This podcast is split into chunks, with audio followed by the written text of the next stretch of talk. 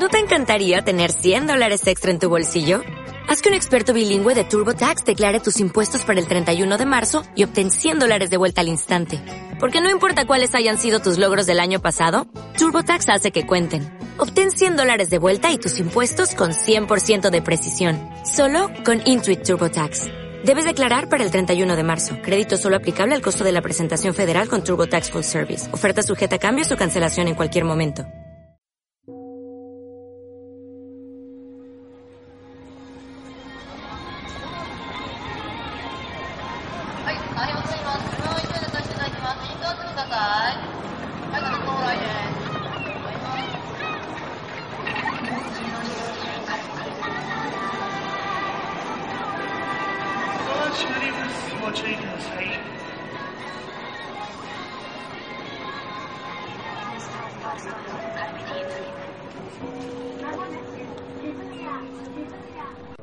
Buenas tardes, buenas noches, panda de genocidas marcianos. Sean ustedes bienvenidos al primer capítulo de la temporada 12 de Miyamoto Danmaku.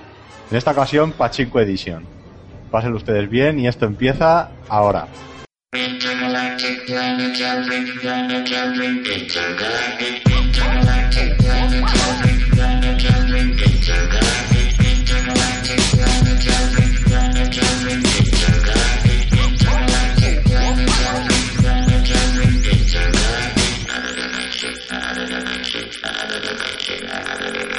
Muy bien, en el programa de hoy eh, tenemos unos contenidos muy interesantes para todos ustedes. Eh, en primer lugar vamos a hablar de Dodonpachi de Fukatsu. Por fin vamos a tratar de esta saga emblema de, de Cave en este programa.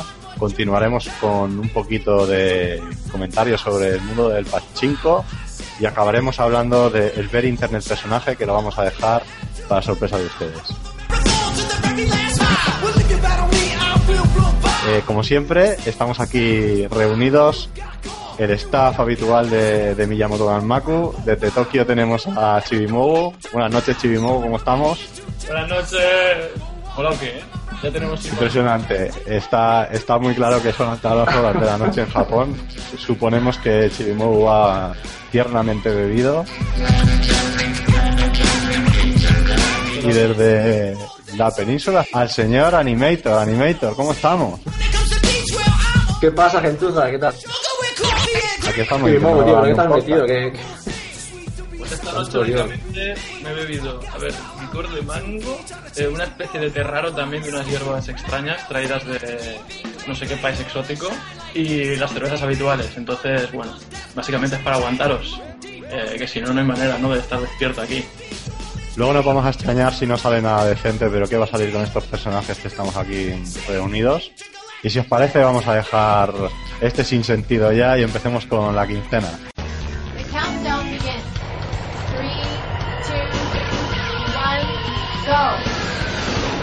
Eh, señor Chibimou, ¿qué has estado jugando estos días? No está jugando a nada, en absoluto. ¿Qué me dices? Pero, en cambio, pensaba compartir con vosotros eh, recuerdos de jugón de aquellos días en los que realmente me pegaba unas- unos piques antológicos de estos de levantarte por la mañana a las 9 y, y no soltar el mando hasta, hasta hora de cenar prácticamente. Días ociosos, ¿no? De vacaciones de Navidad. Las vacaciones de Navidad del 2011 las pasé con Catherine, el, el juego este multiplataforma que desarrolló Atlus, conocida por los eh, Shin los Persona, ¿no? Eh, que se, en ese momento, bueno, se desmarcaron con un título que fue un sorpresón, porque eh, estaba bastante alejado de la línea habitual de la empresa, creando, pues yo que sé, juegos de rol con una temática japonesa muy, muy marcada, ¿no? Entonces, este juego quería recomendarlo, porque yo lo cogí así sin muchas ganas realmente, Básicamente porque decían que era un juego de puzzles. Los puzzles me gustan bastante. Y sí que es cierto que la estructura del juego está basado en unos rompecabezas, ¿no? Que eh, suceden en la mente del protagonista, en los sueños que él tiene, ¿no? Para poder escapar de esa pesadilla, pues tiene que mover una serie de bloques que le van eh, sirviendo de plataforma para llegar a la cima de, una fase que él mismo va creando y llegar a la, a la puerta que está arriba del todo y poder escapar. Entonces, bueno, como base, la estructura del juego es esta de los puzzles, pero luego la, trama que tiene es súper adulta, ¿no? Eh, es una historia básicamente de, de- celos, de infidelidades y, y trata, pues eso, un montón de, temas que eh, los japoneses por lo general no los tienen como tabús, ¿no? Como el hecho de, yo qué sé, del, compromiso, ¿no? De cómo el protagonista, pues, eh, enfoca la fidelidad hacia su pareja. Eh, el tema del matrimonio, eh, ya te digo, el tema de los cuernos, una cosa muy, muy controvertida aquí en Japón y que la gente no, no habla bastante, ¿no? Por no decir nada. Entonces todo eso está muy bien reflejado en el juego. Eh, es la parte de historia que tiene y lo dependiendo de cómo el personaje tome ciertas decisiones morales en esa parte de la historia, hay un reflejo también en los sueños que éste tiene, ¿no? Esos sueños, esas pesadillas de las cuales tiene que escapar, pues, eh, en base a los, a los puzzles que, que el protagonista pues resuelve. Entonces está muy bien combinado. Eh, elementos Sí, de es, es- es un juego que, que a mí me gustaría jugarlo. Si tuviese la 360 PAL, seguramente ya lo hubiese jugado porque me, me llama bastante la atención.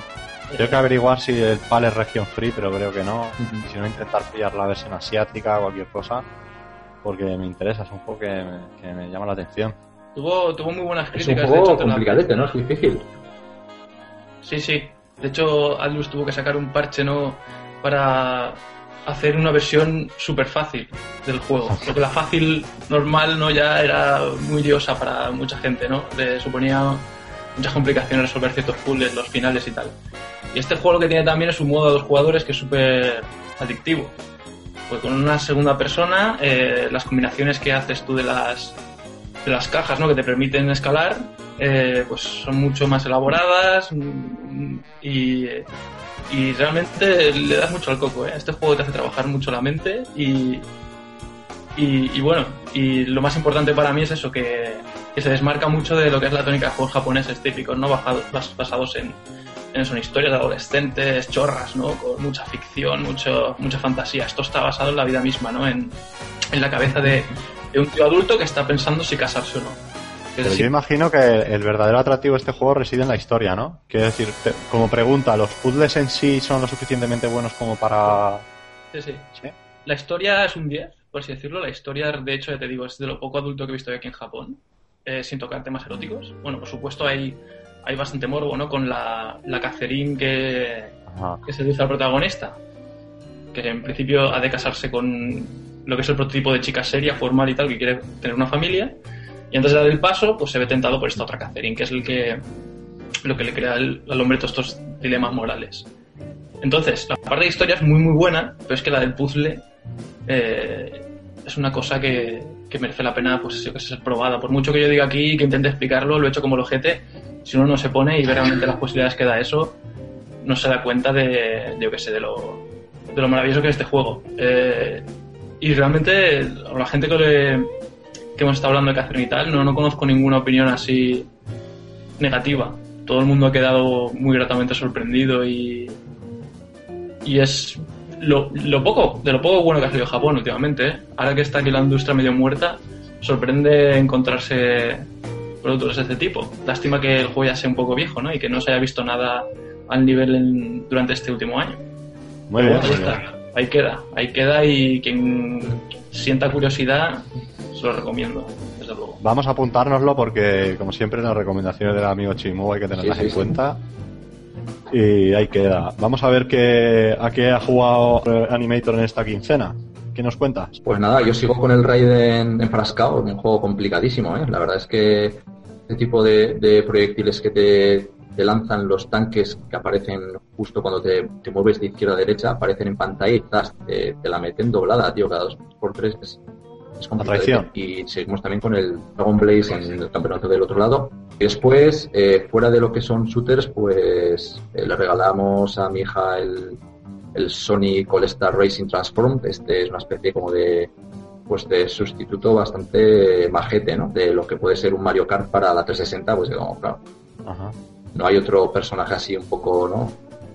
potente para la consola que, que de la talla como Mario Kart, pues bueno, con este más o menos se, se suple ese- esa falta. Y la verdad es que es un juego chulo. Cada, cada fase tiene está basado en, en un personaje famoso, ¿no? De, de la caja Sega y, y es, es interesante, la verdad es que está bien. Para jugar así con los peques y tal, es un, un juego chulo. Ajá, muy bien. de coches, claro. Sí. Bien, pues Lancho, te, eh, te- te toca, tío. me toca. Yo he estado, yo he estado trasteando un poco con el, con el mame esta quincena. He intentado instalármelo, he hecho desastres porque la verdad es que no estoy muy puesto en el tema. En algún capítulo vamos a tener que tratarlo en profundidad. Y le he estado dando con cierta profundidad, aunque poco tiempo, al Battle Garega. He estado jugando al Battle Garega. Bueno, Eh, qui- quizá el término sería que el Battle Garega ha jugado conmigo. Pero es un juego que lo había jugado muy, muy, muy poquito. Tengo que ponerme a jugarlo en Saturn ya para, para jugarlo de, de- de manera cómoda, pero ¿qué, qué decir de este juego, señores? ¿Es, es, un- ¿Es un 10 o un 11? No, no lo sabría decir. Seguramente algún día haya que dedicarle a un programa, ¿eh? Y teniendo fresca teniendo fresco el programa Sale, que sale de los hicimos... charts. Sí, sí. Sí, sí. Teniendo fresco el programa que hicimos de Muchi Muchi Por, del señor Yagawa. Es que da para mucho. Pero bueno, ¿quién no va a conocer el Battle Garega? Pues simplemente lo ha estado jugando y creo que le vamos a tener que dedicar un programa. En realidad es una institución, vamos. Mucha gente ha viajado a Japón solo por este juego, inspirado, inspirada por lo que hay detrás, ¿no? De, de las mentes que pueden crear una cosa así, una maravilla como esta, vamos. Es que Es un juego, es un juego redondo. Llegaste a ver. lle- Llegaste a ver en. Yo creo que estaba en Hey la, la, la máquina esta arcade super tuneada con una ruleta en un lateral para controlar cuántas pulsaciones por segundo eh, le podías dar a los, a, ¿no? a los disparos y tal.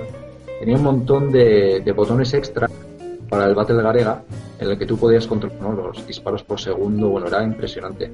suena. Y creo que estaba en Hey, una, una gozada de máquinas. Una- Es que no me extraña R2. porque tiene tantas, tiene tantas historias este juego, tiene tantas cosas que tener en cuenta. Estuve mirándome un poco por encima la, la guía la- la de estrategia del juego y es, es al principio te sobrecoge un poco porque es que tienes que tener en cuenta todo.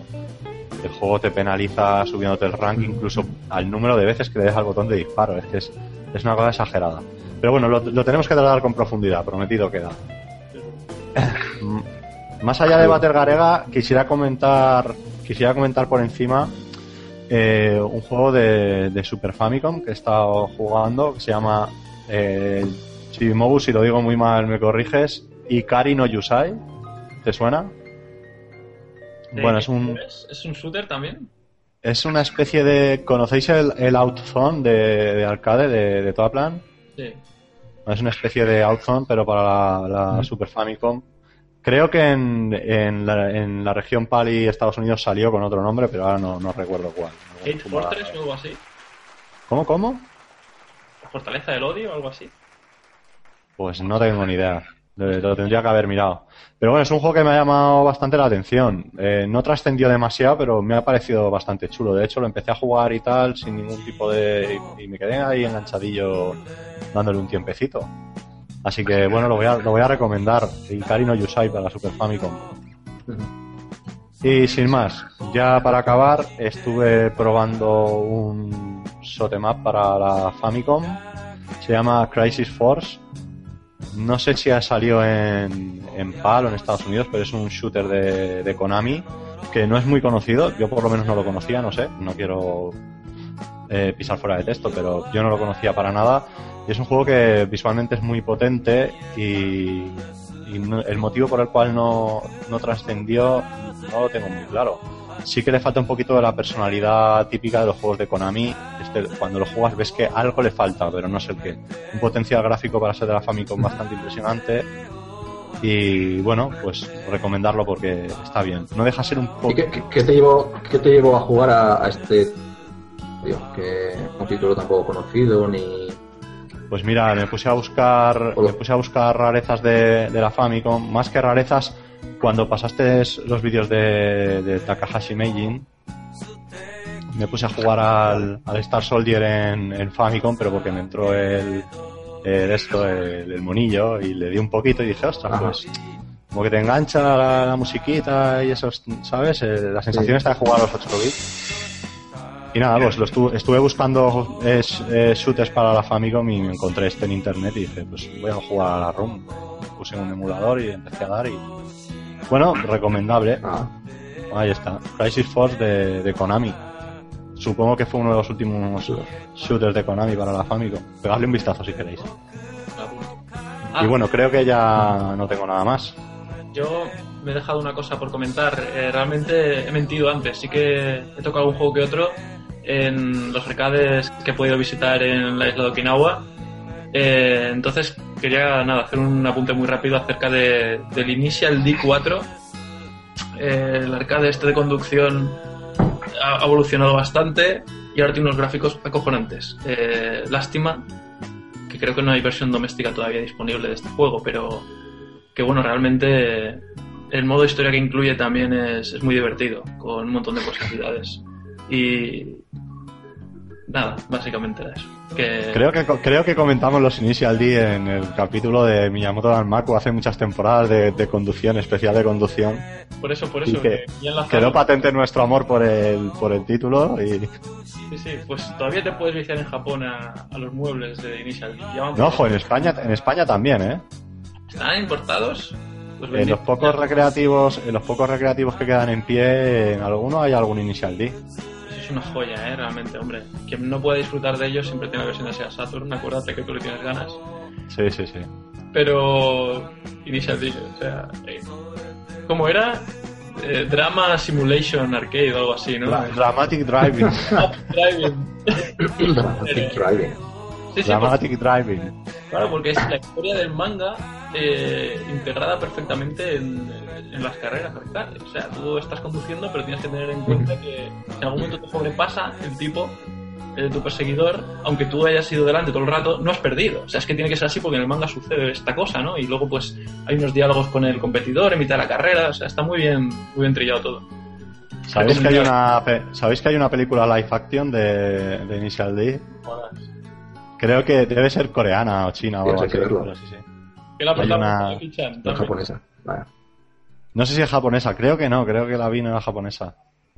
No la llegaba a ver, o sea, quiero decir, la vi en internet. No sé si en Filmin o en algún otro portal estaba para ver y. Bueno, habrá que pegarle un vistazo por Hay que curiosidad. alquilarla, Hay que alquilarla. Sí, sí, sí. Nada. Pues nada, señores, eh, aquí acaba la quincena y vamos a empezar con el plato fuerte de- del programa, que es ni más ni menos que Dodonpachi Daifukatsu.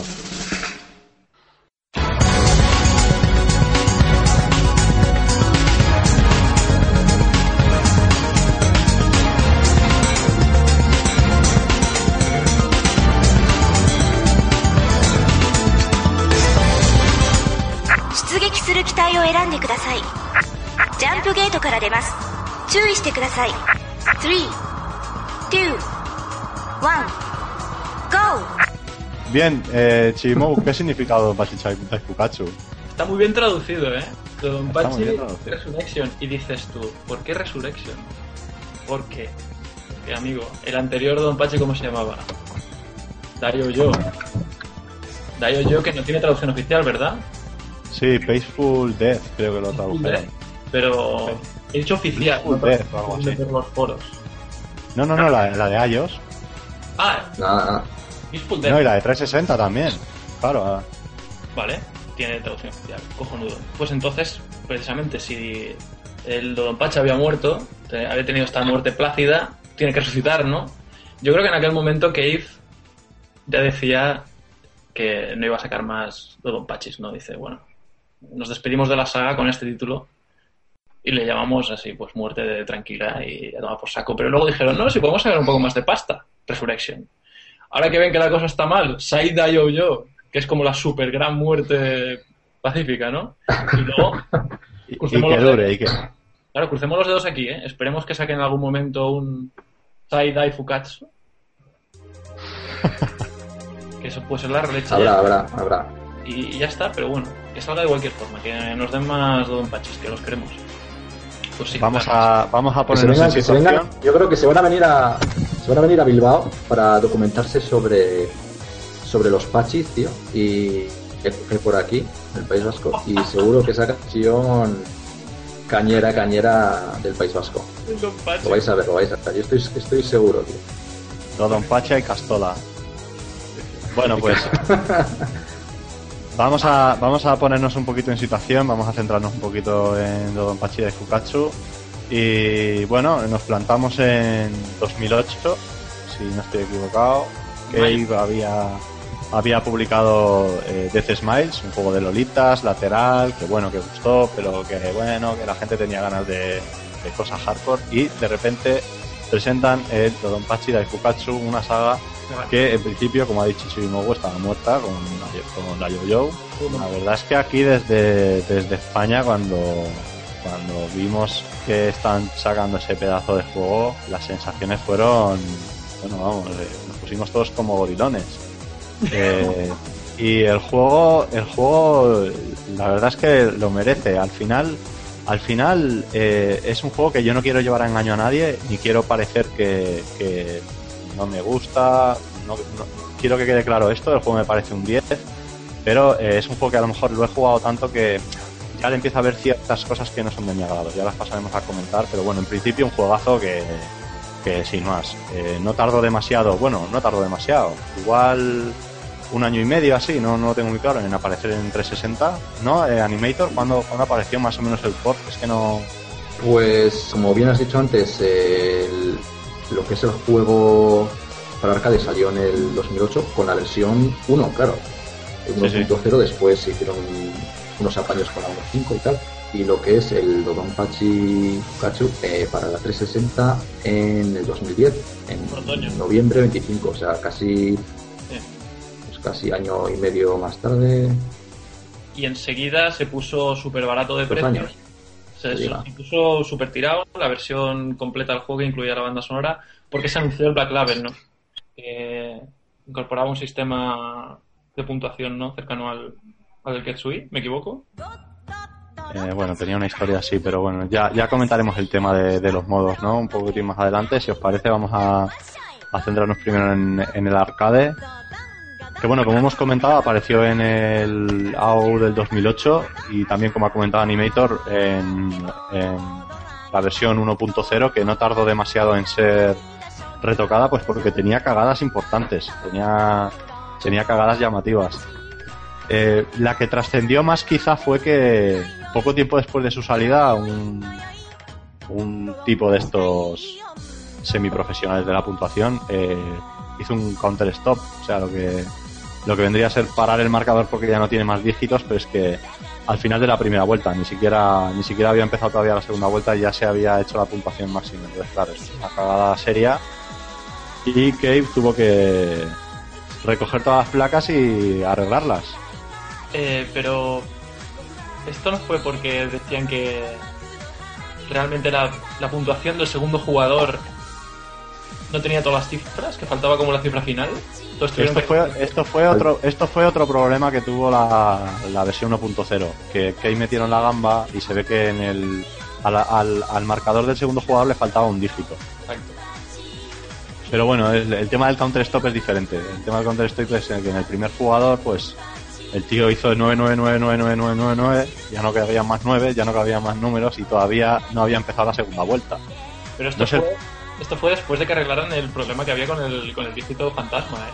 O sea que doble cagada. puede ser puede ser que fuesen dos veces Ah, puede ser sí. no lo sé Es que esto es una de las cosas que comenta uno de los programadores en el libro este de este de Cake, que después de tener el problema ese con el dígito del segundo jugador, recogieron las placas, hicieron el arreglo, eh, volvieron a embalar todo, a enviarlo a los compradores de los recreativos, para luego encontrarse con que había un counter.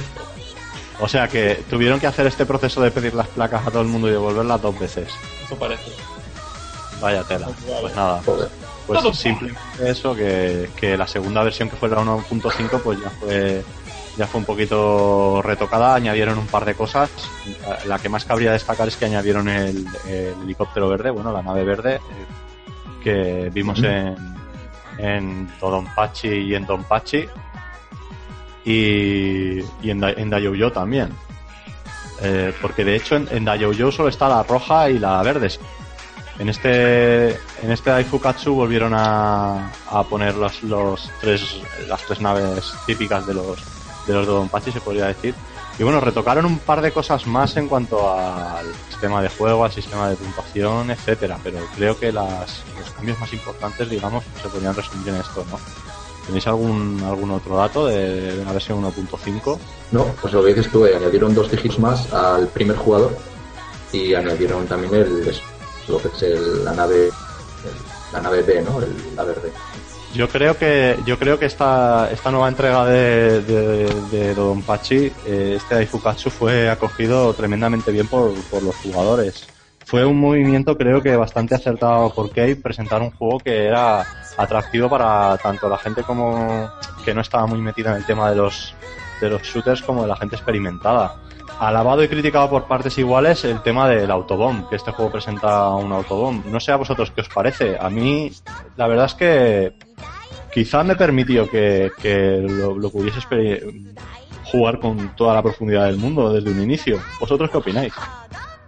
A mí me hubiera Yo gustado creo que incluyera la, la opción de desactivar el autobomb, ¿no? Que no fuera ya obligatorio. Pero tener autobomb, la verdad es que facilita mucho las cosas para los principiantes como yo, ¿no? Solo por eso le doy el beneficio de la duda. Aquí no me mojo. De blanco ni negro. Es un gris totalmente. Yo, yo me voy a mojar, pero bueno, a ver qué opina Animator. ¿Tú qué opinas, Animator? Mójate. Yo creo que, que sí, es, es cierto lo que dices, ¿no? Yo creo que en un principio la gente, a la gente, pues, le chocó mucho, ¿no? Y yo creo que, fue algo que se le criticó mucho a Cave en su día, pero yo creo que está implementado de una manera en la que, bueno, eh, pero esto, claro, desde luego dirigido a los, jugadores de alto nivel, ¿no? De medio a, a terminarte el juego sola vida, porque eh, si realmente te tocan y, usas el autobomb ya automáticamente vas a, vas a perder una oportunidad para, superar tu récord seguramente. Entonces, bueno, es, es un poco ese, ese riesgo ¿no? de, de, pues de, que, de saber que si te va a dar te, van a, te, vas, te vas a soltar el autobomb y, y, y adiós muy buenas. Está bien implementado porque, quiero decir, eh, te va a ayudar a llegar al final si eres, si no tienes unas habilidades de la leche, pues te va a ayudar, te va a ayudar. Pero si tienes habilidad y lo que quieres es. es jugar a puntuar y quieres jugar en plan serio, el autobomb no te sirve de nada porque que te tiren que se- un- una bomba salte por el autobomb te manda al carajo todo. O sea, es, es como si te matas en una vida prácticamente. O sea que en ese sentido está bien. Yo se lo tengo que agradecer profundamente que, que Cave decidiese meter este sistema de autobomb porque gracias a él eh, Dodonpachi de Fukachu se convirtió en, en el primer juego que, que he conseguido pasar en una, en una recreativa y eso es algo que se te queda ahí dentro. Eh, tuve la oportunidad de jugarlo en profundidad en uno de mis viajes, tuve la, la oportunidad de acabarlo y, y la verdad es que la sensación de acabar un juego de estos en un arcade es, es chula, es chula, así que seguramente sin, la- sin, sin el autobomb no hubiese podido. Pero sé sincero, viniste a Japón a posta, ¿no? Para- Por otro lado, ¿cómo, cómo, cómo has dicho, Luis? que viniste a Japón en exclusiva a posta para pasarte este juego, ¿no? Era tu objetivo principal del viaje. No creo que fuese mi objetivo principal, ¿eh? pero de, beberte unas latas de café. a darme una lata de café y, a, y hacerle la moral de Fukatsu, sí, era mi, era mi intención. la verdad es que sí. Pero bueno, pues ahí se quedó. Eh, vamos a empezar a presentar un poco el, el tema de este juego. ¿Qué novedades principales eh, presenta? Pues bueno, podríamos. Las que más llaman la atención quizá son que tiene tres modos de juego, luego los hablaremos un poquito por encima. Y luego también tiene un sistema de, de, como tenía el, el Dio Joe, que funciona un poquitín diferente. Cuando rellenas la barra del hiper, eh, puedes desatar un disparo potenciado que lo que hace es cancelar las balas. Cancela las balas, transforma en estrellas y bueno, es algo que en, cuanto a verlo en pantalla queda muy espectacular, ¿no? Y es algo que yo por lo menos nunca había visto en, otro juego, aunque me consta que, hay, que hay juegos que utilizan este sistema. Yo era la primera vez que jugaba algo así y la verdad es que visualmente queda, queda, queda muy chulo. También es otra cosa que te ayuda a los que estamos empezando, bueno, yo en, aquellos momentos estaba un poquito empezando el tema, a, a avanzar rápido. Eh, luego, luego lo comentaremos con un poquitín más de profundidad. Otra cosa que presenta este, este Daifukatsu que, que llama la atención es la posibilidad que te da de, de enfrentarte con tu láser a otros láser gigantes, ¿no? Todavía no, si- no, no sé si me estoy equivocando mucho, creo que no. Pero creo que en la serie todavía no había, no había habido ningún juego que, que hiciese uso de los láseres estos enormes que te mandan al, a tu nave, ¿no? Eh, Animator, ¿te suena? Sí, que... sí, sí, de hecho, sí, yo creo que hay, hay diferentes tipos de láser, ¿no? Eh, hay un, unos láser que son malos, que eso sí que tú los puedes, los puedes eh, parar con tu, con tu propio láser y después hay un, hay otros láser demasiado gorditos que esos ya te, realmente te pueden, ¿no? Hay, uno, creo hay que unos láser, pues, hay unos láser bestias. Bueno, esto también va a depender, esto también pero- va a depender un poco del modo de juego, ¿eh? Del modo de juego en el que te encuentres. Eh, Cierto, en determinados cierto, modos de juego sí que te puedes Sí. enfrentar directamente con estos láseres. Pues bueno, decir que, jugando en el Power Style, usando el boost, puedes, como, decía Álvaro, parar lo que son los láser potentes, ¿no? Que te, que te suelen lanzar a veces. Bueno, esto también lo puedes hacer en el, en el modo Strong, también lo puedes hacer, ¿eh? O sea, es, lo que decía, depende de- del modo de juego. El, juego presenta tres tipos, que son el, el Bomb Style, el Power, el Power Style y el Strong Style. Eh, y digamos que el Strong Style vendría a ser pues una versión potenciada del juego. Tu nave tiene una capacidad tanto de disparo como de láser bestiales. Y bueno, es el, es, es el más fácil porque es que te lo vas cargando todo con más facilidad. El, el Bomb Style sería el juego más, más regular, ¿no? Más, eh, más típico. Eh, tienes un disparo pues medio, un láser medio, eh, y es en este, es en este modo donde los láser grandes te, te ventilan. Luego tendríamos otro modo de juego que es el Power Style, que es, es el que menos conozco porque es el que menos he jugado. Sé que sé que se basa en que vas cambiando con vas cambiando el tipo de disparo, ¿no? Eh, Animator, es así, Sí, ¿verdad? es, es un poco follonero, porque de hecho, aunque exista autobomb en, en este en este estilo, si no tienes, si no has recogido bombas, realmente si te tocan con un proyectil o te chocas contra un enemigo, te, te mueres. O sea, no tienes autobomba hasta que recoges bombas. Claro, y además en este en este modo te permite llevar pocas bombas, si no voy equivocado. Sí, eso es. Entonces tienes que andar eh, cambiando de un tipo de... Para mantener los, los chains, eh, las, los, la destrucción de los, de los enemigos, encadenándolos, tienes que saber cuándo cambiar de un, de un de un tipo de disparo a otro. No solo ya controlar el láser y el disparo normal, sino que saber cuándo tienes que cambiar de, Claro, claro. Del boost a- al, al disparo normal. Entonces es un, es un follón terrible. Un modo de juego sin duda, sin duda dirigido a los más, a los más experimentados. Es un- también fue uno de los aciertos de, de Cave con este lanzamiento que puso modos de juego y maneras de jugarlo para todos los públicos. Y más allá de eso, eh, estamos de nuevo ante un juego que presenta no dos, dos, la típica segunda vuelta de Cave en dos versiones diferentes. Tenemos una segunda vuelta que es la Chuyoy, ¿no? Eh, ¿Cómo se llama esta? Chu, Chuyoy. Bueno, al final, al final parece ser que el que Leo J eh, aclaró que se debería de llamar Omote, ¿no? Parece ser que es la, la manera que, de la que se tiene que, que llamar a la segunda vuelta fácil. La, el- La segunda vuelta fácil yo siempre la he leído como Chuyoy, no sé. no sé. pero, pero sí, parece ser que se dice Omote, pero bueno, sí. Muy bien, Vamos, pues estamos ante, estamos ante una segunda vuelta que evidentemente es la dificultad, aunque sea la segunda vuelta fácil, es eh, la versión normal multiplicada por un montón. Eh, presenta Suicide Bullets y todo esto. Y bueno, para acceder a ella había que cumplir una serie de requerimientos que no sé si era coger la mayoría de las abejas que hay por pantalla y, y luego pues no morir más de no sé cuántas veces. Entonces teníamos otra vuelta, otra segunda vuelta que es la URA, que para acceder a ella eh, me parece que solo podías morir una vez, algo así, tenías que haber cogido todas las abejas, en plan una bestialidad. Y es donde nos va a esperar al final del juego el clásico Ibachi del Odonpachi, que es el Trulas Boss, que es, es simplemente bestial. Verlo en pantalla es un espectáculo de, de color y sonido y de dificultad. Yo es que no sabría comparar que, que Trulas Boss es más difícil que otro, porque es que me parecen tan bestia todos que es que ya a mi nivel no me permite diferenciar los, los unos de los otros. Lo vimos en directo, ¿no, Álvaro, en Japón? ¿Te acuerdas? Sí, sí, sí. Yo, la verdad es que lo, lo he visto un par de veces, pero me acuerdo cuando lo vi contigo, me parece que si no me equivoco fue en el Hacho de Kioto, ¿verdad? Muy quieto. Qué sudor frío me entró, tío, cuando vi el Japo ese pasárselo tranquilamente. Es bastante espectacular, es bastante espectacular verlo, sí. Locura. Para grabarlo en vídeo, eh. Pues ahí tenemos un, un gran juego, mm, muchos modos de jugarlo, presenta dos segundas vueltas, espectacular. Como todos los Dodonpachi, su sistema de puntuación se basa en las cadenas y ahí ya a mí me pillan bastante porque me resulta bastante complicado intentar puntuar en estos juegos. El, el timing tiene que ser eh, perfecto, ¿no, Animator? ¿Tú qué experiencia tienes con, con esta saga?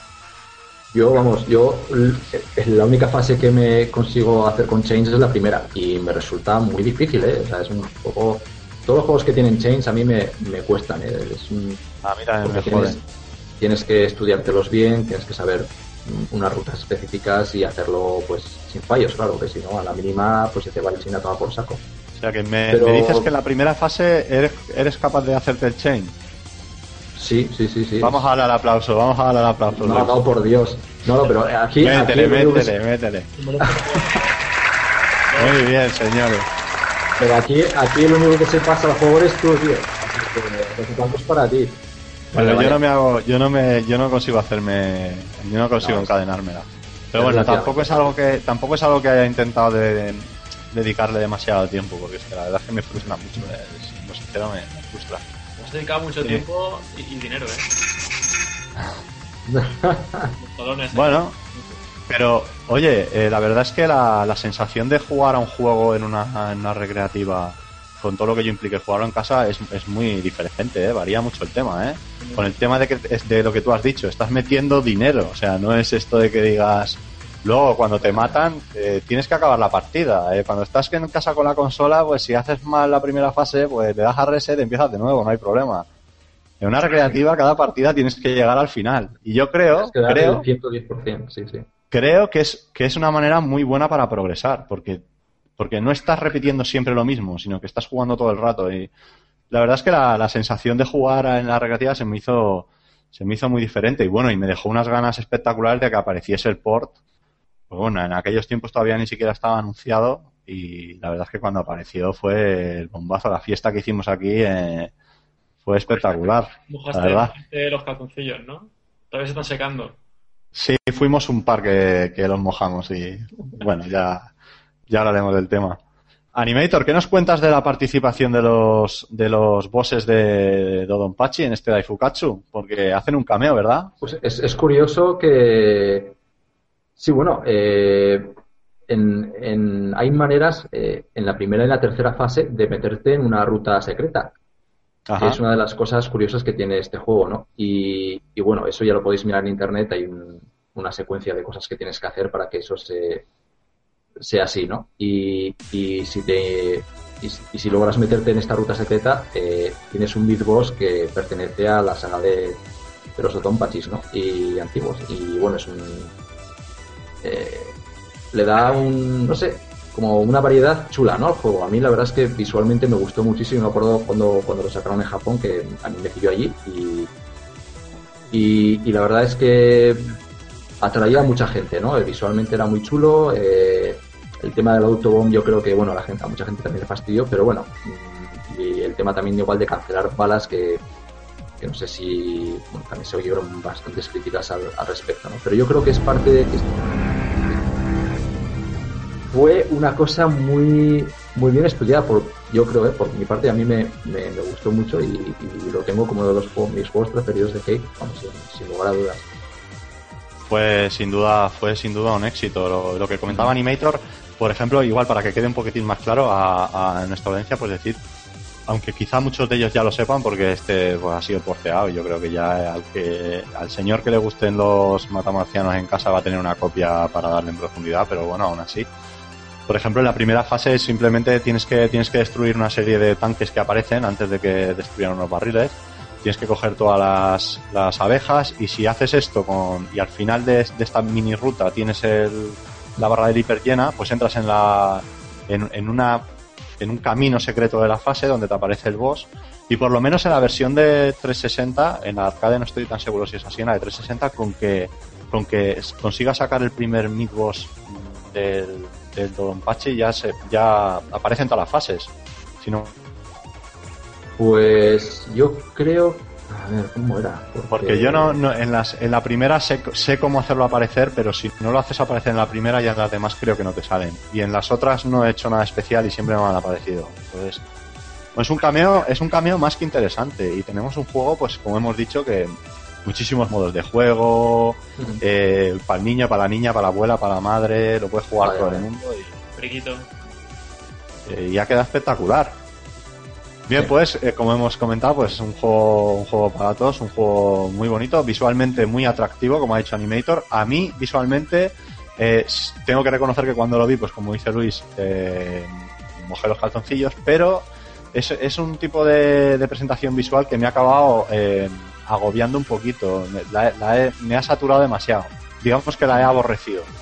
Eh, y me, me llama mucho más la atención eh, algunas presentaciones mucho más oscuras como por ejemplo del, el Taiyo Joe que ha ido ganando con el tiempo y cada vez me gusta más a Daifukachu le ha pasado lo, lo contrario Eh, tanto brillo, tanta bala, tanto color me resulta un poco pues eso, empalagoso acaba empalagándome ¿Qué os parece el diseño de los enemigos, de las chicas estas, los androides? Sí, es- ese es otro tema que mucha gente le, le molesta. A mí, eh, eh, Cave nos está dando una oportunidad de destrozar y de, y de, y de machacar a, a las a las chicas estas, ¿no? O sea, tanto, tanto lolicón y tanta hostia, pues, joder, me parece una oportunidad de oro para, para eso, ¿no? para resarcirnos y, y vengarnos, ¿no?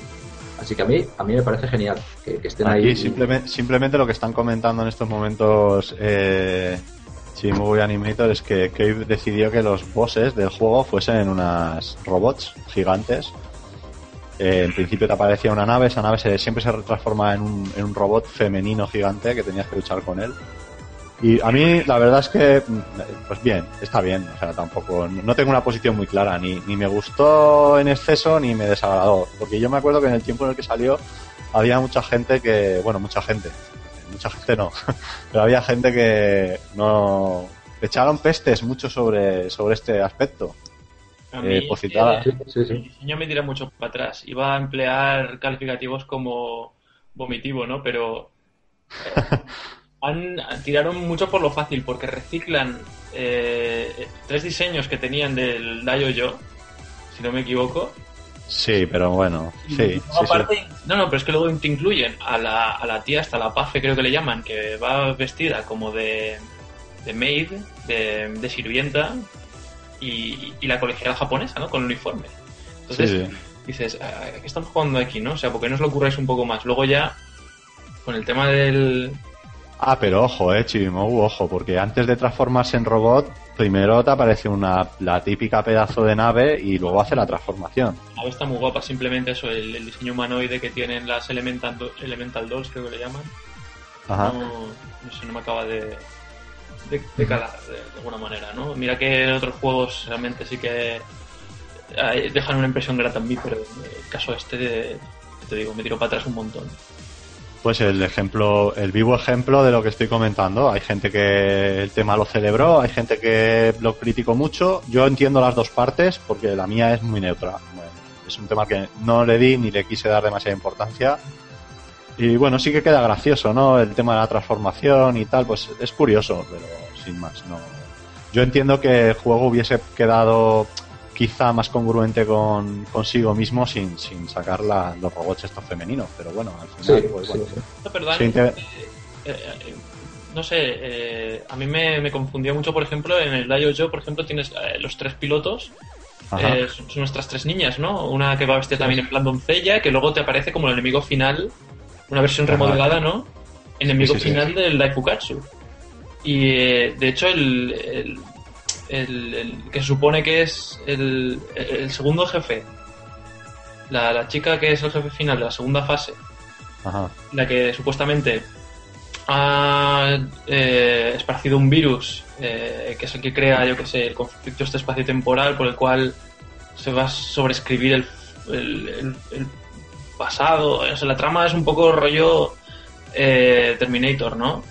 Eh, pero bueno, esta chica también es una de las pilotos que había en el, en el perdón, en el Daiojo. Te aparece como enemigo final y como la mala malota del juego que a su vez es la que construye al resto de androides, ¿no? Entonces, en ese sentido de la historia hay, hay un montón de, de, de cosas que están en conflicto y que yo no acabo de entender, por lo cual tampoco eh, en esta ocasión he querido hablar en detalle de lo que era la historia, porque me parece que está bastante Creo que es una fumada importante, sí. Está, bastante enredada. Un poco Sí, sí. lioso, sí. Y más con el, con el tema este que tienen ¿no? los, eh, los juegos, eh, la saga esta de, de- entras en la, en la puerta temporal esta, ¿no? Que te lleva a otra dimensión, entonces juegan mucho con eso, con los saltos, los viajes en el espacio-tiempo y es la excusa perfecta también para, en el caso de que se hagan la picha un lío con la trama y el argumento, pues decir, no, bueno, es que eso es una fase en el tiempo distinta, ¿no? Que luego se será arreglada más adelante o atrás. Es Claro. un típico, digamos... Es un recurso como muy fácil, ¿no? De, fácil, muy fácil, sí. Saben que el juego se vende, se vende solo, no necesita ninguna historia que lo respalde y bueno, se nota. Eh, Quizá en otros títulos de los que hemos hablado la historia era un poquitín más...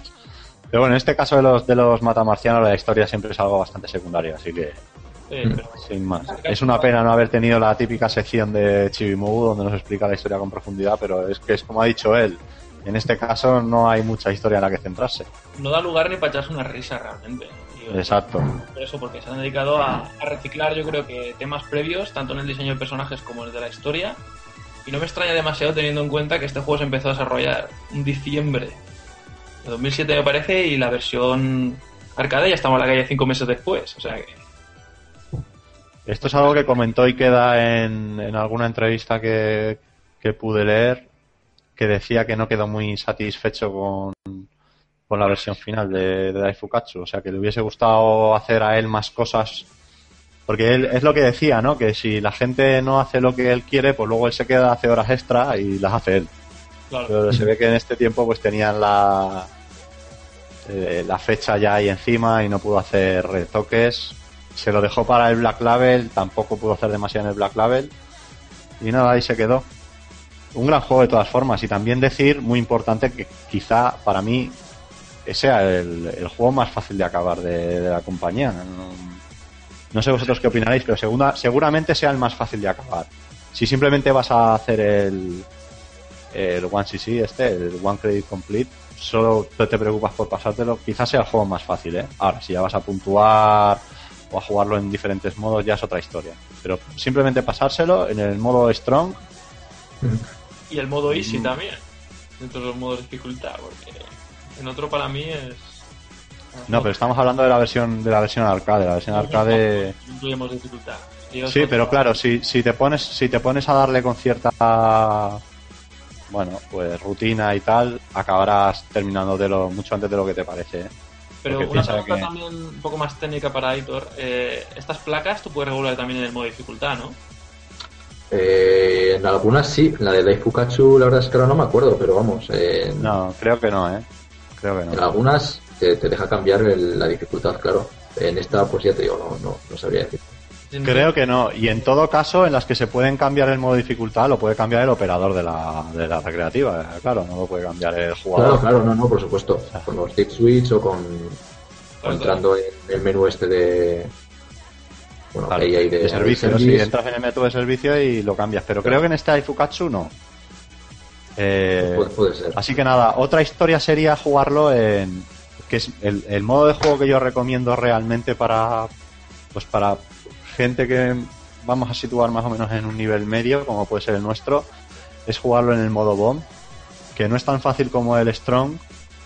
Y bueno, ya supone un reto de por sí, tampoco es que sea muy complicado, pero es que el modo strong, si te pones, es muy fácil. Piensa que el disparo es muy potente. Luego, es como si tuvieses, ¿cuántas vidas? 20 vidas, porque cada Sí, vida... porque, claro, O claro. sea, es que tienes un montón de bombas, entonces hay partes hay partes que son realmente complicadas del juego, bueno, realmente son hay un, hay determinadas partes de la quinta fase que son jodidillas. Pero bueno, como tienes el autobomb, pues cada vez que te dan pierdes una bomba y ya está. si esa entonces, parte bueno. de los láser tienes que casi casi memorizártela, ¿no? Esa parte de los láser tienes que memorizártela, sí. ¿Qué avión, qué avión recomendarías para hacerte el, el One CC este? Yo recomiendo o el verde o el azul. Yo suelo utilizar el azul, ¿eh?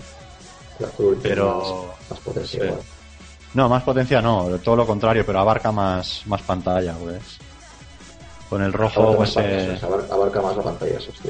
abarca más pantalla y a mí es con el que más fácil se me hace, porque ya te digo. Fíjate, a mí me gusta más el verde por el, por el simple hecho de que cuando te mueves eh, medio diriges ¿no? los disparos. Es como Sí, sí, sí. los disparos se, Ahí ya va por gustos, pero sí que es verdad que bueno, pues el azul pues abarca más pantalla y pero bueno, la- por la por contra tiene que el disparo es más débil, o sea, vas a tardar un poquitín más en cargarte a los bosses y vas a ver patrones de balas que a lo mejor no los verías con el rojo porque te los vas a ventilar antes.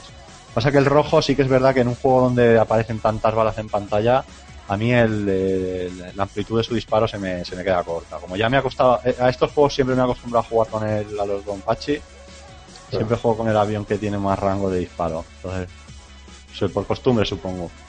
No te sabría decir el récord de el récord de, de este juego con qué con qué nave está conseguido, ¿eh? pero creo que si no ha cambiado mucho el asunto iba por ahí, ¿eh? casi siempre la nave azul. Creo recordar, no lo sé. Bueno, sin más, pues eso, recomendarlo y como hemos comentado antes fue porteado para 360, así que de este port pues nos va a avalar el señor Animator. Decir más que nada que se añadieron dos, dos modos de juego.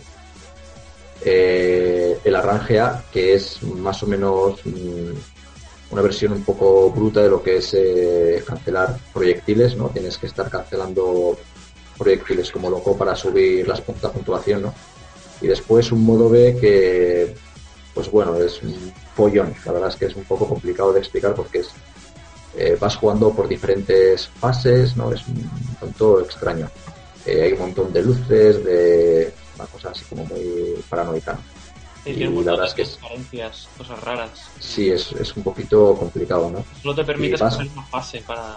Y luego el rank, el rank creo que se mantiene, ¿no? Cuando vas, cuanto más juegas en el juego, más complicado se hace. Bueno, es un, Y vidas infinitas. No es un tanto liadete, sí.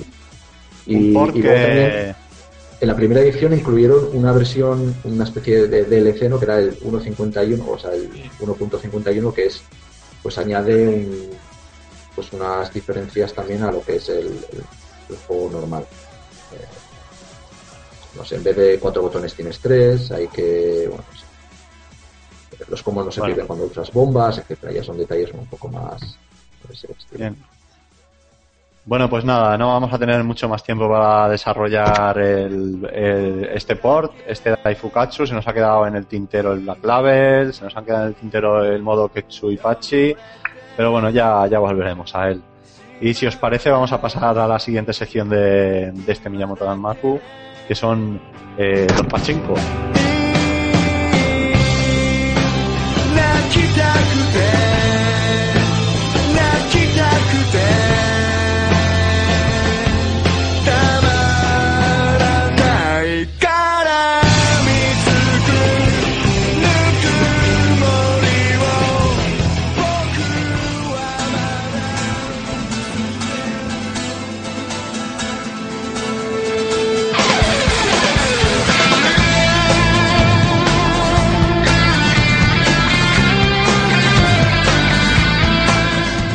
Muy bien, Animator, ¿qué nos cuentas del mundo de los pachinko? ¿Qué tienes que decirnos? Pues, pues nada, la verdad es que eh, esto de los pachincos es, es una cosa curiosa que ocurre en Japón.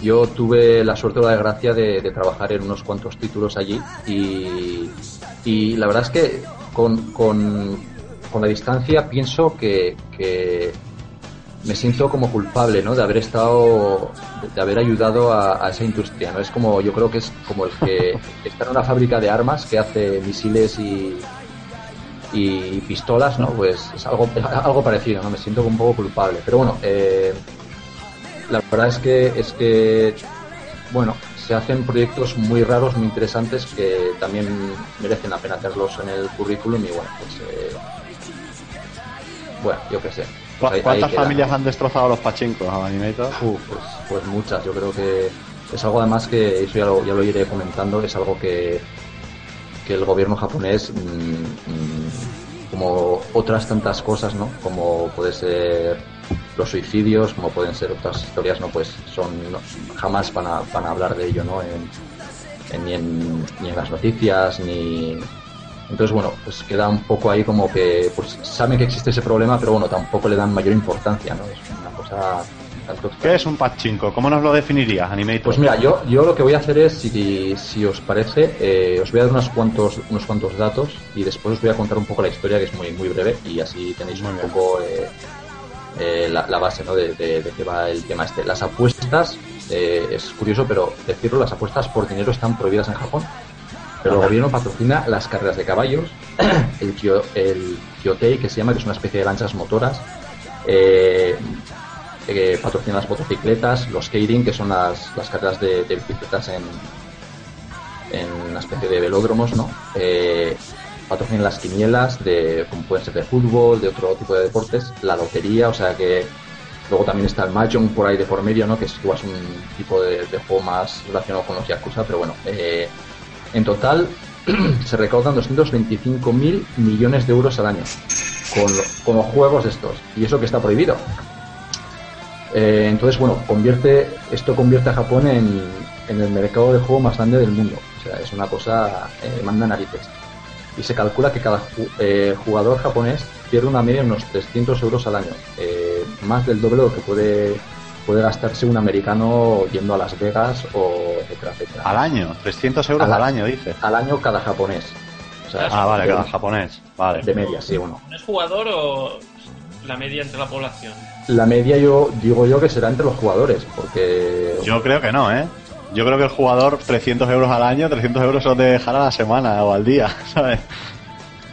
O bueno, claro, también es verdad. pérdidas, ¿no? No que Son pérdidas, pérdidas, sí, sí, bueno, es lo que, lo Porque que el, se pa- el pachinko, el pachinko, yo, yo nunca he jugado, ¿eh? La verdad es que lo he intentado, pero me he metido en salas de pachinko y he tenido que salir por patas porque ahí no aguanto. Pero, ¿El pachinko es solo azar? ¿O tiene algún tipo de habilidad, interviene la habilidad? Pues, ¿O es- pues sí, esto, esto ya te lo, te lo explico un poquito más adelante porque es, es curioso cómo las máquinas han ido evolucionando y cuanto, cuanto mayor tecnología han, han ido metiendo y más mecanizaciones, eh, lo que es la, la destreza del jugador ha ido mermando, ¿no? Y la verdad es que prácticamente eh, no se requiere ningún tipo de, de atención y pues eso, ni, de, destreza por parte del jugador. Pero bueno, eh, yo no sé, la verdad es que yo jugué un par de veces y, y, y perdí, vamos, me esfumé la pasta de una manera espectacular en, en, en minutos, o sea, fue algo y no, no volví a jugar, ¿no? Pero bueno, sí que sí que tenía un poco la curiosidad de ver un poco cómo era este tema, ¿no? Vale, Y- pero para la las verdad es que- personas que no, para las personas que no lo conocemos eh, como lo conoces tú, porque simplemente para mí un pachinko es meter bolas dentro de una máquina. Cuéntanos un Sí. poco en qué consiste el juego. Por lo menos, no sé, de qué va el tema este, porque Pues yo, mira, yo eh, supongo que te coge unas bolas y te libera otras, contra menos te coja la máquina más ganas. Cuéntanos un poco. Os cuento un poquito la historia de, de lo que es el pachinko. Mirad, en, en los años 20 eh, se introdujo una especie de juego que vino de Estados Unidos, ¿vale? Eh, que era pues una especie de, de pachinko muy, muy, muy rudimentario, ¿no? Para niños. En, en los años 30 se popularizó un poco entre, entre los adultos y el primer centro de pachinko fue abierto en Nagoya.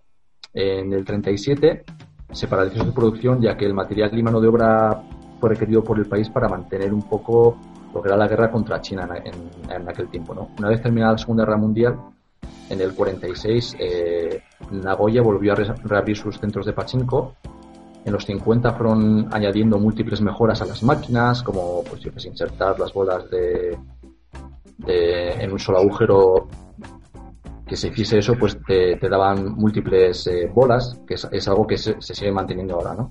Eh, durante la segunda década el tipo de juego se, se mantendría prácticamente inalterado y después en los 60 se introdujeron luces, eh, principalmente en los en los 60 los primeros disparadores de bolas automáticos para la, pues, para la posesión de la mayoría de los jugadores, mm, ya que bueno los jugadores que estaban muy habituados a disparar las bolas manualmente, pues claro, que te lo disparase una mano, una máquina de manera automática, pues iba un poco en contra de su restaba, ¿no? Un poco de, de destreza lo que era el tipo de juego. Eh, en aquel entonces los, las bolitas se disparaban con una especie de, flipper, ¿no? Y bueno, pues os, explico brevemente qué es un- una máquina de pachinko para que entendáis de lo que estamos hablando aquí, ¿no? Básicamente un, pinball vertical sin flippers, como quien dice, ¿no? En el que la del juego está repleta de, varitas metálicas, son como una especie de clavos o de, de agujas, ¿no? Y también hay una especie de agujeritos. Entonces, eh, en el margen inferior derecha eh, tenéis un resorte automático controlado por una especie de manivela de forma eh, esférica que se controla para, pues para lanzar las bolas con mayor o menor intensidad, ¿no? Mm, Y luego las bolitas son unas bolas metálicas de, de un tamaño pequeñito, ¿no? ¿Qué más? Pues en la parte inferior hay dos bandejas. eh, la primera es donde tenemos las bolas que lanzaremos y en la inferior las bolas que hemos recuperado al ganar. Eh, de lo que se trata es de introducir las bolas lanzadas y que caen eh, por su propio peso, ¿no? O sea, tú las lanzas para arriba y luego por su propio peso van cayendo, ¿no? Ajá. Y lo que hay que hacer es meterlas en unos agujeros, en unos agujeros específicos, ¿no? Generalmente localizados en el centro del área del juego. O sea, los, los agujeritos que hay en el centro son los que mayores bolas te van a, te van a devolver, ¿no? Si las bolas llegan a, a la parte inferior, pues las bolas se pierden y ya está. No hay, no hay mayor, no hay mayor secreto, tío. O sea, es un, no sé si tú las has visto alguna vez los pachincos, pero vamos, es, es algo muy Sí, de- Lo que me contaron, lo que me contaron, y ahora no estoy seguro si me lo, si me lo explicó Chimogu, mm, cua- en una de las veces que estuve por allí, es que, claro, como el juego está prohibido en Japón y tal, el sistema que hacen es que, en teoría tú, claro, eh, de, de una sala de pachinko no te puedes ir con dinero, solo te puedes ir con las bolas, y luego a- al lado del pachinko hay unos locales estratégicamente situados que lo que hacen es comprarte las bolas, ¿no? Que, que en teoría funcionan separados del pachinko. Es así, no sé quién me lo, no sé si fuiste tú, Chimogu. Te llevé, yo te llevé creo que a uno de estos sitios, ¿no? Que están justo pegados al pachinko, entonces ves una ventanilla muy pequeña con una señora vieja al otro lado. Que en teoría es independiente del pachinko, quiero decir, lo en teoría. Es independiente, pero claro, es un trabajador adherido al local. Entonces ves el, señor que ha estado jugando sus horas allí, lleva la cesta con bolas, ¿no? La pasa por la rendija de la ventana y luego lo que ve aparecer el otro, desde el otro lado son billetes, ¿no? Van saliendo ahí. No, a ver, a ver. No, no es, no es del todo cierto. Lo que, lo que, de, lo que se trata es de, de conseguir cuantas más bolas mejor. O sea, eh, lo de las bolas luego se, se traduce en unos puntos, una especie de, de puntos que son canjeables dentro del propio pachinko, ¿no? Y, y lo que se te da es una especie de ticket con el número de bolas que has ganado. Se te dan dos opciones. Eh, una es adquirir productos que están dentro del pachinko, pueden ser bolsos de Gucci, o pueden ser eh, colonia, puede ser eh, ramen, puede ser lo que tienen un montón de cosas allí, ¿no? Sí. O lo que hace la mayoría de la gente es eh, canjean ese ticket, o sea, atención, atención a lo que se hace. ¿eh? Tú vas con tus bolas dentro del pachinko, te dan el ticket. Con ese ticket Sí. puedes comprar o, o te dan productos o, si quieres, te dan una especie de objetos pueden ser una especie de reproducciones de lingotes de oro, son, son cosas auténticamente chorronas, son hechas de plástico seguramente o moneditas de medio doradas, pero que no tienen, en la práctica no tienen ningún valor real. Pero Ah. tú con esos objetos vas a, a una boca calle que suele haber en la parte de atrás de los pachinko, etcétera, que se llaman TUCs, creo que es, ¿no? Eh, Chirimoku, bueno, creo que se llaman TUCs.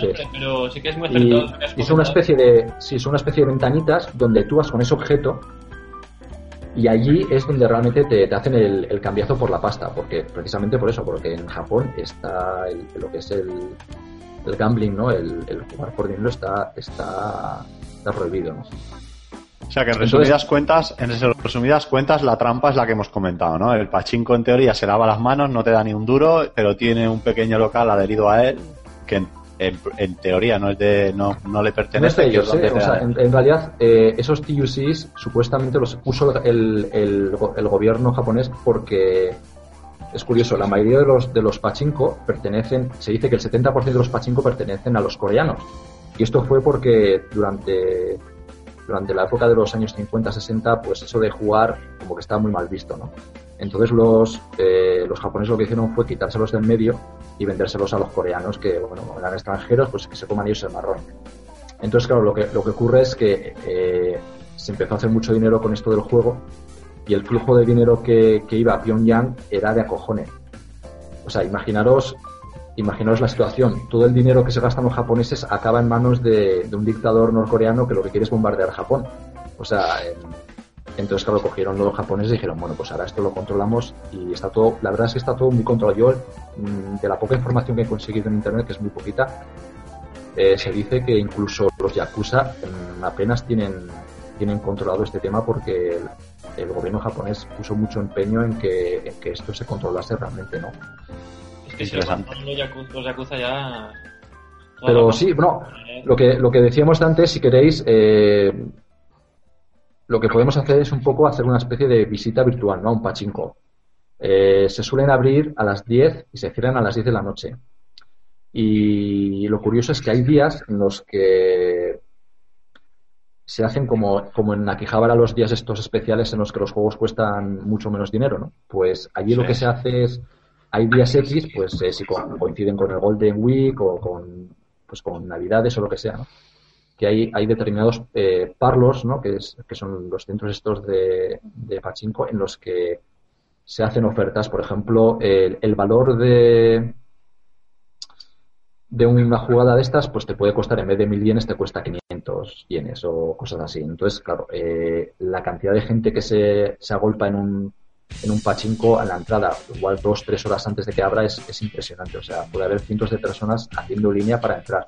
¿Y por qué hacen esto? Porque aparte de, lo que son esta especie de ofertas que te, que te dan, en la parte superior de cada máquina, eh, la propia máquina hace un recuento de los de, los premios que ha, que ha otorgado, ¿no? Entonces, muchos, muchos profesionales, eh, jugadores profesionales de pachinko, los pachinko puro, que les llaman, estos a las noches revisan las máquinas, ¿vale? Todas las máquinas de- del, del pachinko parlo al que van a jugar. Y saben cuáles están más calientes, ¿no? Que les llaman ellos que son las que van a dar más dinero. Entonces, a la mañana siguiente, esas máquinas son las que, las que automáticamente van a ser ocupadas por los jugadores porque saben que cada 3-4 días las resetean. Entonces, hasta que no las Claro. resetean, van a seguir dando premios, ¿no? Entonces, es un, es un poco eso, ¿no? Y... O sea, que las colas, las colas que se forman, que, que se ven allí en los pachinko, es para. Yo suponía que es que estrenaban una máquina nueva o algo También, así. también puede ser. Las máquinas nuevas, eh, para, para promocionar que la gente las juegue, porque claro, son, son máquinas nuevas que la gente no sabe cómo jugar. Entonces, claro, al no saber cómo jugar, eh, la, la mayoría de la gente pasa de, de perder pasta sin saber qué es la- realmente lo que está pasando. Entonces, lo que hacen en los pachinko es... eh, Un location ellos pueden, ellos, ellos, ellos pueden controlar un poco la dificultad y, y lo que hacen es hacerlas o más fáciles o que sean más, más baratas de jugar, ¿no? Entonces, si queréis, lo que podemos hacer es, imaginaros que sacamos un billete de 1000, que es por lo que se suele jugar por lo general en este tipo de máquinas, se introduce en la máquina y por 1000 euros lo que, nos, lo que nos devuelve la máquina son 250 bolas. O sea, quiere decir que por cada bolita, cada bola cuesta 4 yenes, ¿vale? Ajá. Esto es importante para, para luego recordarlo. ¿eh? Entonces, lo que hacemos es lo siguiente: eh, esas, esas 250 bolas caen en lo que he explicado antes, que es un- una especie de, de área donde caen las bolitas. Tú con, con la manivela, de izquierda a derecha, controlas la cantidad de balas que suben hacia arriba, ¿vale? Suelen, suele, tú puedes lanzar aproximadamente 100 balas, o sea, 100, 100 bolitas por, por minuto. O sea, imaginaros que mil yenes os, se os, vu- os vuelan en prácticamente dos minutos, ¿no? Pero lo que hacen es lo siguiente, en, eh, la, la probabilidad de ganar un pachico es muy alta. Entonces, eh, mucha gente lo que hace es, claro, decir, hostia, empiezo a ganar, empiezo a ganar bolas, bolas, bolas, ¿no? Pero cuando tú vas a devolver esas bolas, el pachinko lo que te devuelve son 2,5 yenes por bola. O sea que prácticamente divide por la mitad el valor de, de lo que tú has, has pagado por ellas, ¿no? Entonces realmente tienes que ganar un huevo de bolas para recuperar el dinero que, que has invertido en, en el juego. ¿no? Y, y bueno, eh, prácticamente de lo que se trata es eso, de, de lanzar las bolas hacia arriba, de que caigan en, un, en una zona determinada y, y que, que se metan en un agujero que, que es el que realmente va, va a hacer que la historia de, de un de la máquina que has elegido tú, pues si puede ser de Evangelion, hay máquinas de, pues eso, de manga, hay máquinas basadas en, en dramas japoneses, hay de mil historias, ¿no? Entonces, eh, las nuevas, los nuevos pachinko lo que tienen es una especie de LCD que lo que hace es que cuando tú introduces ese, ese, esa bolita en ese agujerito, te cuenta una historia. Hay, un, hay una especie de, de probabilidad de que eh, esa máquina entre en Fever Mode. O sea, esto parece una especie como de, de juego de cave, pero se, se llama así, ¿no? Es una especie de Fever Mode en el que es un aparecen tres iconos que van dando vueltas como si se, como si se tratase de un tragaperras, ¿no? Y ahí es cuando realmente empiezan a caer más bolas y te tocan premios y etcétera, etcétera. ¿Cuál era tu cuál era tu papel en esta industria, Animator?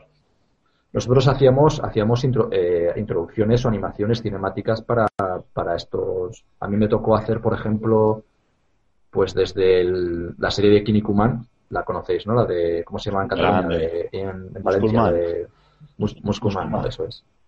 Luego, pues, eh, Sengoku Musou, Ultraman, eh, la de Sea Story, yo qué sé, ¿no? Hay un montón de. de Y hacías hacías las animaciones, digamos. Hacíamos animaciones, cinemáticas. Pero esas y- animaciones, esas más animaciones aparecían en una pantallita mientras jugabas al pachinko, era para una presentación sin más. No, no, es- esas son las, las animaciones que aparecían y luego en el pachinko, claro. Eh, teníamos que tener cuidado pues con que, claro, las máquinas tienen una especie de memoria RAM que tiene un, pues eso, una memoria pues determinada, pues teníamos que tener cuidado con que las animaciones no se sobrepasasen X segundos, tenían, necesitaban unos loops, era un poco, pues eso, ¿no? un poco ese tema.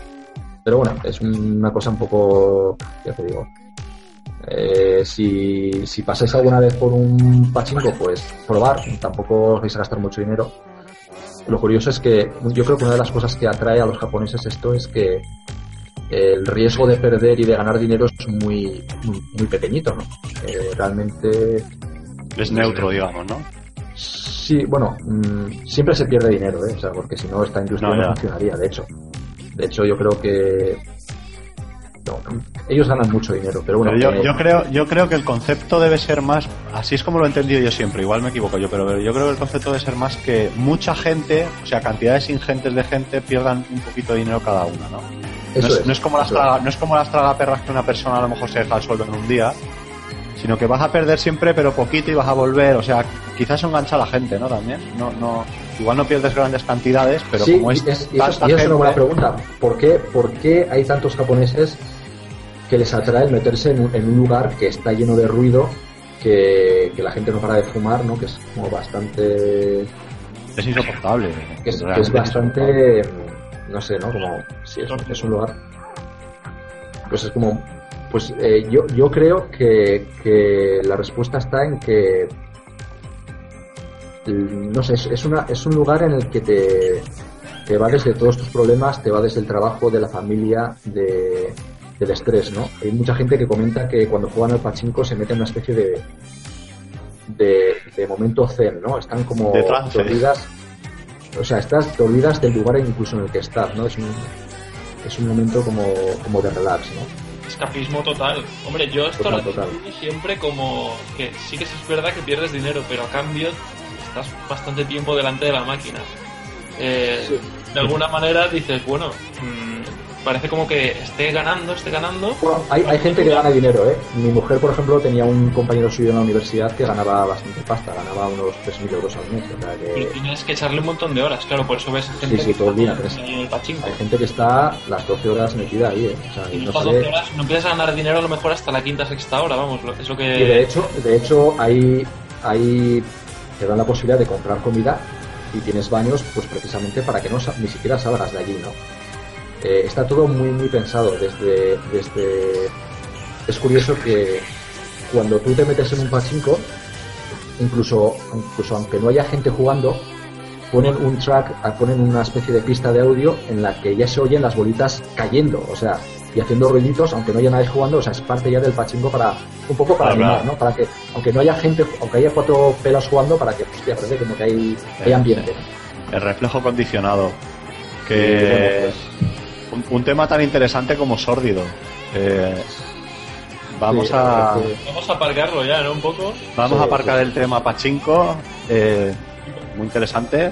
Justificado también porque Pachinko realmente ha dado de sí un montón de títulos para, sobre todo la Super Famicom y la PlayStation 2, ¿eh? Muchos de ellos También, carísimos. también, cierto, cierto, cierto, sí, sí. Basados en las máquinas más jugadas dentro de la industria. Yo recuerdo que un colega me llegó, me llegó a regalar el, el juego de PlayStation basado en el Pachinko del Galaxy Express. 39. Hostia. Una locura. O sea, entonces tú estabas, pues eso, las sensaciones de. Yo me lo puse un momentillo. Tú estabas delante de la máquina, simplemente, pues eso, viendo las secuencias animadas que creaban profesionales como Aitor ahí en Japón. Y a la vez, pues eso, sin meter dinero, podías ganar pasta virtual. Y, y- y eso sí que es una abstracción. Estar mirando una pantalla de, de la, de la tele. Eh, la máquina pachinko es como, No va más, ¿no? Sí, sí. como sí. si yo sacara un juego eh, llamado Acuario en el cual pues simplemente van peces pasando por la pantalla, ¿no? Y te pasas todo el día mirándolos. Y de vez en cuando sale un pez gordo, pues te da dinero, sube la puntuación, ¿no? Es todo súper auto- automatizado. Cuanto más horas estés, pues más posibilidades de que pase algo, ¿no? Que en el caso del juego de Pachinko, pues un vídeo o cualquier cosa, yo qué sé, tío. Sí, no le sí, metí sí. mucho tiempo, no, no. Pero es acojonante el catálogo que tiene la Super Nintendo, sobre todo, ¿eh? De juegos de Pachinko. Apabullante. Eh, Pues como- lo desconozco totalmente, el catálogo este. Será cuestión de, por curiosidad, pegarle un vistazo. un mundo apasionante, os, os recomiendo. ¿Dices que son juegos caros o...?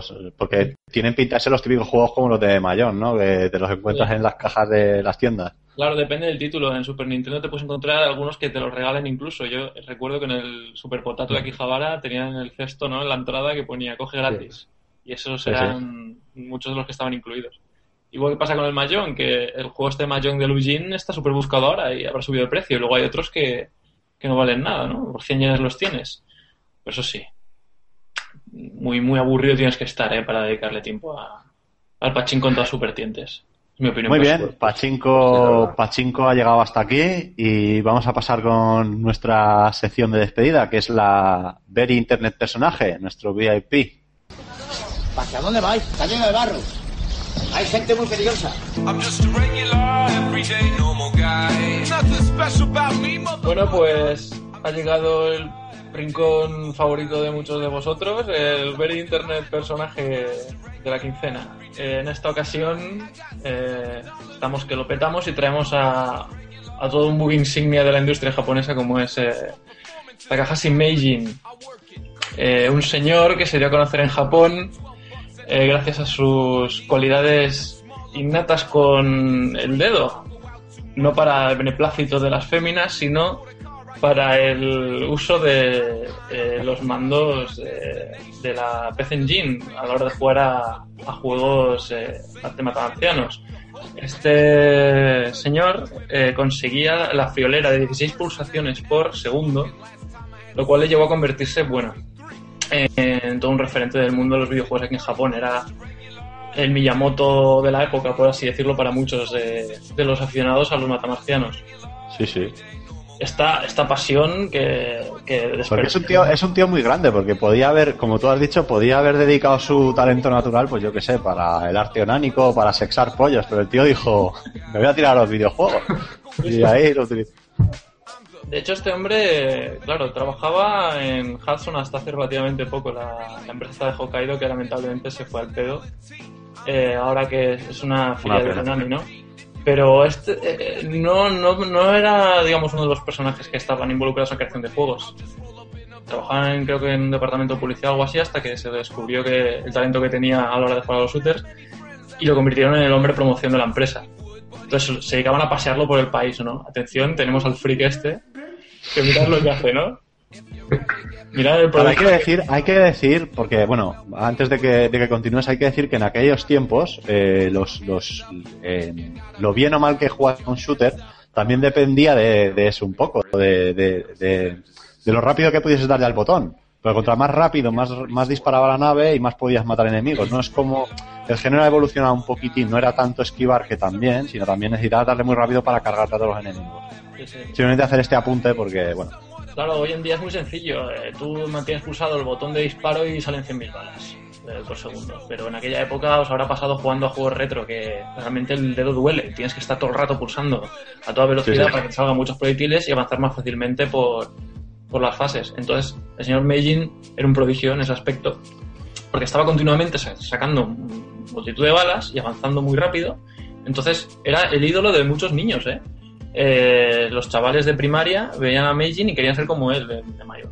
Eh, porque era una persona que ganaba dinero jugando juegos y promocionándolos. Eh, como he dicho antes, se lo llevaban por los torneos, los caravan shooters estos, ¿no? Con los que hacían competiciones oficiales en Japón. El Meijin siempre era uno de los que estaba en primera línea de fuego, mm, siendo, digamos, como el, rival a batir o el, referente con el cual los niños no, pues medían su nivel. Se dedicaba a presentar el juego, a, a motivar al personal y bueno, con el tiempo fue desarrollando un poco las otras de Showman que la, caracteri- que la han caracterizado, ¿no? eh, alcanzó tal fama que, que protagonizó su, su propia saga de videojuegos, ¿no? Los Wonder Island fueron eh, como se conocieron en Occidente y en Japón pues el título es Takahashi Meijin eh, no sé qué o sea el, el nombre del personaje eh, está adherido al, al título del juego. Y el aspecto, de, el aspecto de él, o sea, es, es tal cual. el, el- el sprite del, del monigote es, es el, el propio Takahashi Meiji y también el impacto que- sí, sí, es una marca. Aquí en Japón se consideró eh, la propia Hudson registró la marca Takahashi Meijin y eh, cuando él dejó la empresa a finales de 2010 me parece que fue cuando ya se veía se olía la tostada no decía esto va se va al carajo eh, tuvo que negociar con ellos para que le permitieran seguir utilizando eh, tanto el nombre Takahashi Meijin como digamos todo lo que le había dado fama hasta el momento habilidades con el shooter y tal que sí que es cierto que con el tiempo han degenerado él mismo lo dice que ahora mismo solo alcanza las 13 pulsaciones por segundo en Bueno, su solo. momento- solo. En, en su momento de hecho eh, lo hemos comentado antes eh, tal fue el prodigio que supuso ver a una persona sacando tantas balas en tan poco tiempo que le llevaron a, a protagonizar una película que puede ser vista en YouTube, ¿no? Eh, Sí, se puede ver en YouTube. Y quizás ese es el, es el momento álgido más, más importante de su carrera, ¿no? Eh, te- tendríamos que recomendarla a todo el mundo que no la haya visto, por favor, pegarle un vistazo, porque no tiene, no tiene desperdicio, tienen que verlo. Añadiremos el link en algún momento a, a la descripción de... Sí. Yo creo que simplemente si ponéis en YouTube Takahashi Meijin Game King, saldrá. Es una competición con otro señor que no recuerdo su nombre, pero también era un Meijin, era no sé qué Meijin. Era Y los dos se, los dos se pican al Star Soldier, si, si no me he equivocado. Mori Meijin con Takahashi Meijin picándose al título emblema de Hudson en ese momento. Eh, Lo más cachondo, lo más cachondo es la intro de- del programa donde se ven a los dos como están haciendo una especie de entrenamiento, ¿no? Para poder, para poder enfrentarse a su rival y es, es cachondísimo. No, con la sandía, es una sandía me parece que están los dos haciendo. Intentan trocear la sandía simplemente con, con el movimiento este de dedos. Se ve a Takahashi Meishin haciendo un golpe de una sandía, la abre por la mitad. Están haciendo un, en- un entrenamiento espartano para enfrentarse uno al otro. Bajo la atenta mirada de un montonazo de chavalillos japoneses que están intentando, eh, están deseando poder emular a sus ídolos. A mí, Qué grande era, qué grande era Japón en, en estos tiempos, ¿no? que a mí me encanta. Una veo movidas así de los caravan y todo esto. Eran tiempos muy grandes. Y bueno, eh, cuidado también porque precisamente el impacto que este niño tuvo en la sociedad, perdón, que este que Takahashi Meijin tuvo en la sociedad eh, fue tan grande, fue demasiado grande y, y él con el tiempo asumió las responsabilidades y las entrevistas que le concedían públicamente hacía un poco de velador de, de moral de, de los padres y, y aconsejaba a los niños a, a no llegar a ser como él. Él decía, no, no perdáis vuestra juventud jugando a videojuegos, que, que no os va a dar dinero. O sea, eh, intentad sacar vuestros estudios, cuantas mejores notas saquéis, más disfrutaréis luego de los videojuegos, ¿no? Diciendo el tiempo libre que tenéis, pues... Lo disfrutaréis más. Como una recompensa, ¿no? Pero no lo hagáis al revés. Y su frase célebre en Japón, ¿no? Es... eh, videojuegos una hora al día, él decía, ¿no? Jugar a juegos una hora. Y el resto cualquier otra cosa, pero no le echéis más tiempo porque no... Esto no puede, no puede repercutir en nada bueno. ¿Qué, qué cosas? eh? ¿Os imagináis vosotros que, que hubiésemos crecido con, en vez de con los payasos de la tele, con, con, gente como esta, tío? No quiero saber lo que hubiese pasado, tío. Y ya nos acaba dem- demasiado mal.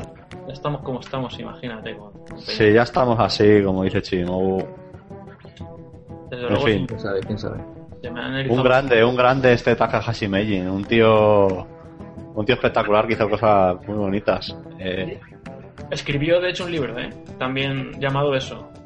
Videojuegos una hora al día. Está traducido al francés, por cierto. Pues si os interesa. Eh, yo recomiendo la lectura en el idioma original.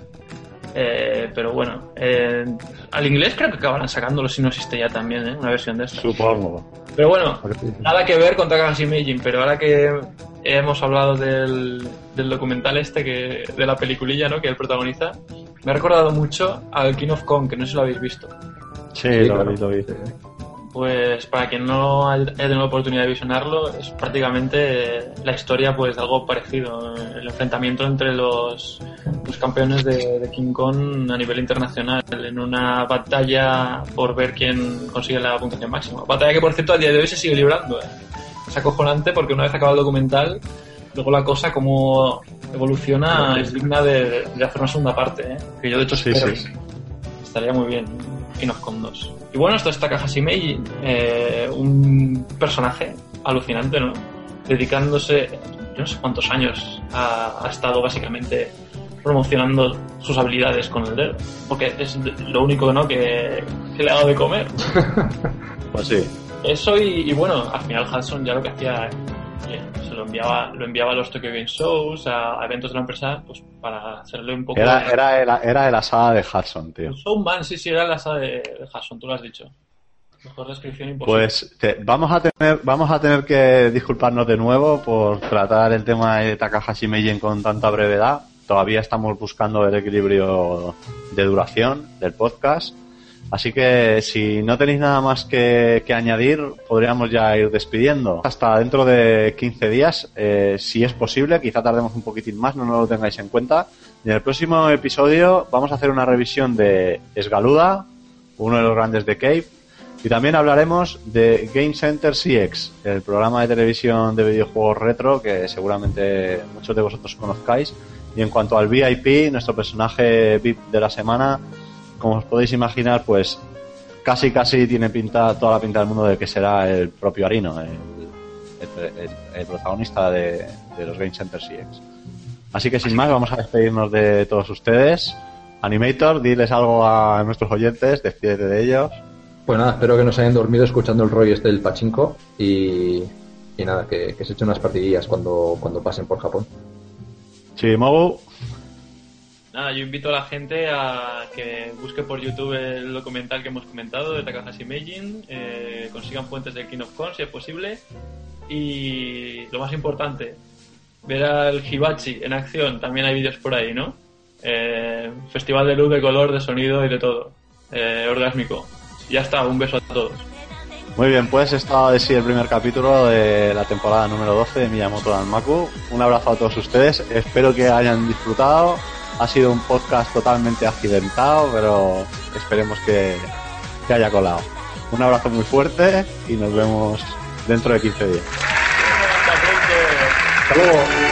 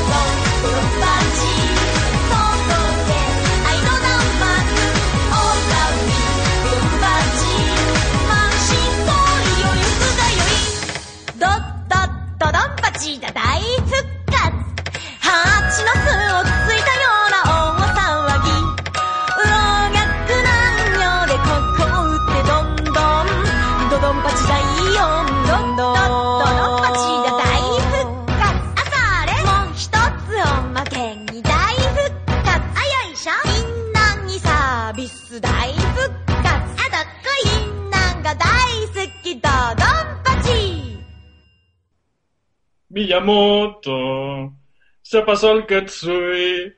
Miyamoto se ha hecho un one cc. Miyamoto no ha usado bombas. Miyamoto ha invitado a Keda a cenar. La, la, la.